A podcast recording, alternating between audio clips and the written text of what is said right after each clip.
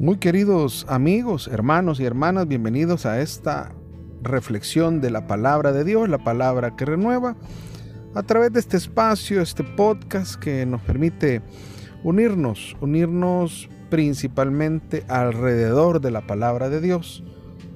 Siempre es tan vital, es tan importante que día a día nos tomemos un espacio para leer la palabra, entendiendo que la palabra es eh, la luz que necesitamos para vivir, para tener un buen vivir realmente, para escuchar la voz de Dios y esperar a ver qué es lo que Él quiere decirnos. Ahora, inspirados en esta palabra, nos vamos a dejar instruir por el Evangelio según San Marcos y vamos a leer del versículo 1 al versículo 6. Lo leemos desde luego en el nombre del Padre, del Hijo, del Espíritu Santo. Amén. Al irse Jesús de ahí, volvió a su tierra, y sus discípulos se fueron con él. Cuando llegó el sábado, se puso a enseñar en la sinagoga y mucha gente lo escuchaba con estupor. Se preguntaban, ¿de dónde le viene todo esto? ¿Y qué pensar de la sabiduría que ha recibido con esos milagros que salen de sus manos? Pero no es más que el carpintero, el hijo de María. Es un hermano de Santiago, de José, de Judas y Simón. ¿Y sus hermanas no están aquí entre nosotros?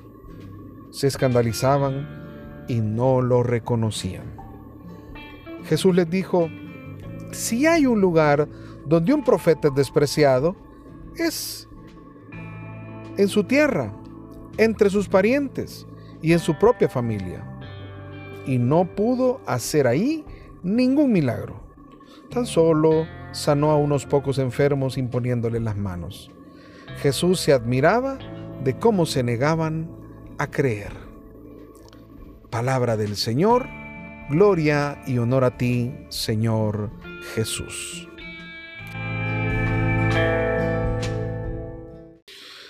Muy bien, queridos hermanos. Vamos a situarnos en el espacio geográficamente y Jesús había tenido o había estado teniendo su actividad primera, de acuerdo a esta narración del evangelista San Marcos, en los alrededores del mar de Galilea o el lago de Genezaret. En un momento estaba en Cafarnaún, después se va para la zona eh, pagana de los Gerasenos y después regreso otra vez a la parte de Cafarnaún y algunas de las ciudades alrededor. Ahora el escenario va a cambiar. El escenario cambia porque dice que Jesús vuelve, a su ciudad natal, a su pueblo, a su tierra. Entenderemos entonces que eh, cuando lo describe San Marcos se está refiriendo a Nazaret. Aunque Nazaret no es su ciudad natal, sino que ya sabemos que fue en Belén de Judá, pero Nazaret se convirtió en un lugar donde él, donde se establecieron José y María y José creció. Eh, Jesús, perdón, creció, pasó su infancia, donde se crió. Entonces se refiere a esta parte, a Nazaret. ¿Y qué es lo que se encuentra? Vamos a ver qué es lo que se encuentra, qué es lo que está pasando. Habiéndonos ubicado, entenderemos que, bueno, es importante saber que Nazaret es una ciudad muy pequeña, es un pueblito realmente. Algunos dicen que en tiempos de Jesús podrían haber cerca de unas 1.200 personas, o sea, realmente un pueblo pequeño. Y como de repente dice un dicho muy conocido, en pueblo pequeño, infierno grande. si podríamos asumirlo de esta manera, porque Jesús también pone y echa a andar un dicho. Si hay un lugar donde un profeta es despreciado, es en su propio pueblo, es en su propia familia, es con su propia gente. Vamos a ver entonces cómo fue esto. Jesús venía de haber sido aceptado. Si en algún momento ustedes tienen oportunidad de ir y confrontar lo que nos describe el mismo San Marcos en el capítulo 1 del versículo 21 en adelante, la forma de presentarse de Jesús en Cafarnaúm fue muy similar a cómo se presentó en Nazaret, yendo a la sinagoga. O sea, hacía precisamente lo que en la voluntad de Dios le, le mandó hacer. ir por las ovejas perdidas del pueblo de Israel. ¿A dónde primero? A la sinagoga, donde se reunían en torno a la Torá, a la escritura, a la palabra, a la ley. Y dice, eh, de acuerdo a este capítulo 1, versículo 21, que es el que estoy haciendo referencia, dice que la gente cuando le oía surgieron algunas inquietudes, pero veamos qué inquietudes tuvieron. Dice que la gente se quedaba impresionada de sus palabras. Lo veían con asombro. Decían, hey, ¿esta autoridad de dónde le ha venido? Incluso dice que a partir de ahí se extendió la fama de Jesús. O sea que, digamos, en las primeras de cambio, este primer encontrón que tuvo Jesús con la gente de Cafarnaúm en la sinagoga, el resultado de esta pequeña misión, de este inicio de misión, fue positivo. Pero miren ustedes, no hay que dejar pasar, porque la consecuencia del, de esta apertura, aunque fuese en medio de, de mm, asombros, en medio de eh, el sentirse impresionados, lo que se tuvo como consecuencia fue que describe la escritura que Jesús hizo numerosas curaciones, incluso expulsaba demonios. Ahí es donde vemos que sana al leproso, al paralítico, aquel paralítico, aquel cuadripléjico realmente, el hombre que encontró en la sinagoga con la mano paralizada o la mano seca. Ahí es donde se empezó a dar las primeras predicaciones a través de las parábolas que hemos estado reflexionando en este tiempo atrás. Claro, hubo un poco, de rechazo, pero el, el, rechazo fue focalizado y se focalizó principalmente en los maestros de la ley y los fariseos y aquellas controversias que existen. Entonces, pero vean ustedes aquí, vean ustedes este panorama primero que sucedió en Cafarnaúm. Por eso es que la fama se había extendido. Bueno, esa fama que hemos dicho de hacer milagros, de taumaturgo, esa fama a través de su palabra, esa fama de la autoridad de Jesús, él, esa fama la llevó Jesús a su tierra, a su ciudad natal, a su pueblo. Claro, Jesús ya no regresó al solo, ya regresó precisamente con el séquito que lo seguía, sí, con sus discípulos, con sus apóstoles. Jesús ya, y además lo seguía su fama de predicador, de autoridad, de maestro, de rabí. Así se presentó. O sea, ellos no partieron de cero. Pero miren ustedes lo que sucede cuando se encuentran en Jesús. Y miren la respuesta que tiene Jesús al intervenir en la sinagoga. Dijimos lo mismo. Llega a la sinagoga, les habla. ¿Y qué es lo que encuentra? ¿Cuál es la actitud que encuentra? ¿Cuál es la receptividad que encuentra? Totalmente diferente a cómo le recibieron en Cafarnaúm. Miren cómo le reciben en su pueblo. Dice el versículo 2, que se llenaron de estupor al escucharlo. Y solo quiero definir este término estupor, que no es tan sencillo, es asombro o sorpresa exagerada que impide a una persona reaccionar. O sea, se quedaron en shock. Es de alguna manera eh, eh, este, eh, este estupor lo que causó fue, sí, fue un asombro y una sorpresa, pero no podían reaccionar. Es de alguna manera algo un poquito más negativo. Así empezó, así como, mm, esto, y ya no reaccionaban, no hablaban, si solo pensaban, dice, pensaban, no empezaron pensando, empezaron teniendo dudas, dudas, eso fue lo que generó, dudas. No podían hablar, no reaccionaron, no dijeron nada, pero lo que pensaron fue dudas. Y las dudas que tuvieron era, y bueno, ¿y de dónde le viene todo esto? ¿Y de dónde le salió esa sabiduría para hacer los milagros?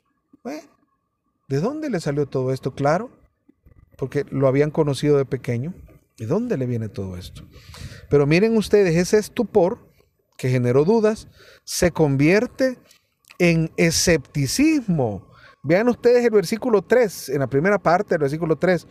Pero no es más que el carpintero, eso lo dicen peyorativamente, con desprecio, el hijo de María. Se lo están diciendo con un desprecio. Y es, y es curioso, porque normalmente la escritura en tiempos de Jesús no se tomaba en cuenta a la mujer, sino al papá. Deberían de haber dicho, como en otras ocasiones, y este que no es el hijo de José, el carpintero. Lo están diciendo incluso con todavía con más desprecio. Bueno, algunos han creído que en este tiempo José ya hubiera desaparecido, ya hubiera fallecido.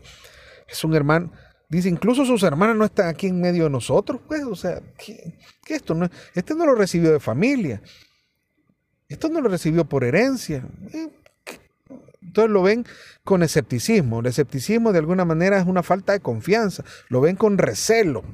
Se oponen, ponen una barrera ahí. Pero dice el versículo, el versículo mismo 3, pero en su segunda parte, digamos una tercera actitud.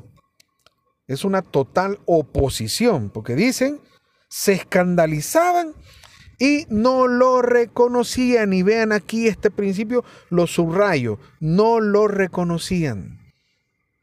Lo que pudieron ver los de Cafarnaún, no pudieron ver sus compatriotas. Su familia no lo pudo ver, no lo reconocieron. Allá lo reconocieron como alguien con autoridad. Allá lo reconocieron como el que hace milagros. Allá lo reconocieron posiblemente como alguien enviado de Dios, como un profeta. Lo reconocieron pues como será que este será el Mesías.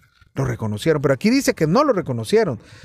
Pero hay una cuarta actitud que es todavía más preocupante y esa está en el versículo 6.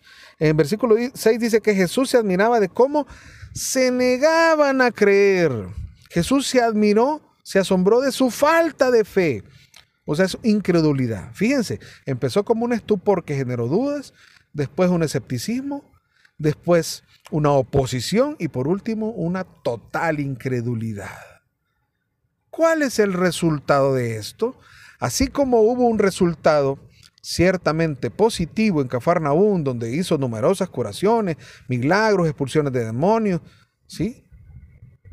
Escucharon la palabra, aceptaron la palabra, lo escuchaban en forma de parábolas, aunque hubo algún tipo de controversia, pero escucharon la palabra, aquí fue totalmente opuesto estupor, escepticismo, oposición e incredulidad.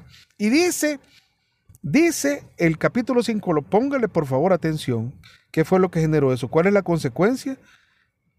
Capítulo, versículo 5 dice, y no pudo hacer allí ningún milagro. Miren qué increíble. San Marcos es todavía más tajante y drástico que San Mateo. Porque San Mateo en el capítulo 13, versículo 18, donde pone una situación bastante similar aquí con la familia de Jesús y con los paisanos de Jesús, él dice que no hizo milagros. No, San Marcos dice no pudo, o sea, había un impedimento. Este impedimento no es impotencia de parte de Jesús. Es una barrera, es una oposición, es un rechazo. Él no pudo ¿Y por qué no pudo hacer ahí milagros? Incluso San Mateo, en, el, en, en, lo que yo cité anterior, dice que no hizo muchos milagros. Pero San Marcos dice que no hizo ninguno. No pudo y no hizo. No pudo y no hizo. No pudo ningún milagro. Y ese no pudo es porque no había en sus congéneres, en sus compatriotas, en su familia la llave que abre para que Jesús actúe, haga milagros. La llave que abre el corazón. Y eso se llama fe, querido hermano. Lastimosamente, no encontró fe. No encontró fe Jesús. Lo, encontró, lo que encontró fue escepticismo, estupor, incredulidad y oposición. Eso fue lo que encontró. Querido hermano, que me estás escuchando, en el momento que fuese, cuando llega a ti la palabra de Dios, cuando Jesús está tocando la puerta de tu corazón, por múltiples ocasiones, puede ser a través de este audio, de este podcast que está llegando a ti, pero puede ser a través de muchos. Hoy hay una gran variedad, bendito sea Dios. Hay muchos sacerdotes incluso que, lo, que están diariamente transmitiendo la palabra, o alguien llega y te evangeliza, o incluso algún familiar te está llamando o haciéndote una invitación para ir a una celebración, una asamblea, o ir a la misa. No sé cómo Dios te está buscando. Lo que sí estoy seguro es que Dios te está buscando. Y Dios está tocando. Mira que estoy a la puerta y llamo. Y lo que Él quiere es que tú le abras.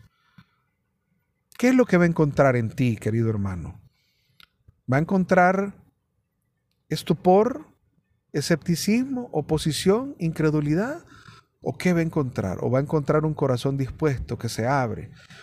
¿O un corazón que dice, sí tengo fe, sí creo, sí acepto, sí te reconozco? Te invito a que abras tu corazón y reconozcas en este Jesús que nos narra el Evangelio de San Marcos al Mesías, al Señor, a nuestro Dios, aquel que puede convertir las cosas, aquel que puede hacer nuevas todas las cosas. No tengas miedo, ábrele tu corazón a Jesús, como nos enseñaba el gran San Juan Pablo II. No tengan miedo de abrir su corazón a Jesús, porque Él puede transformar, puede cambiar y puede hacer milagros maravillosos en tu vida. Y recuerda que esta palabra es siempre palabra que renueva.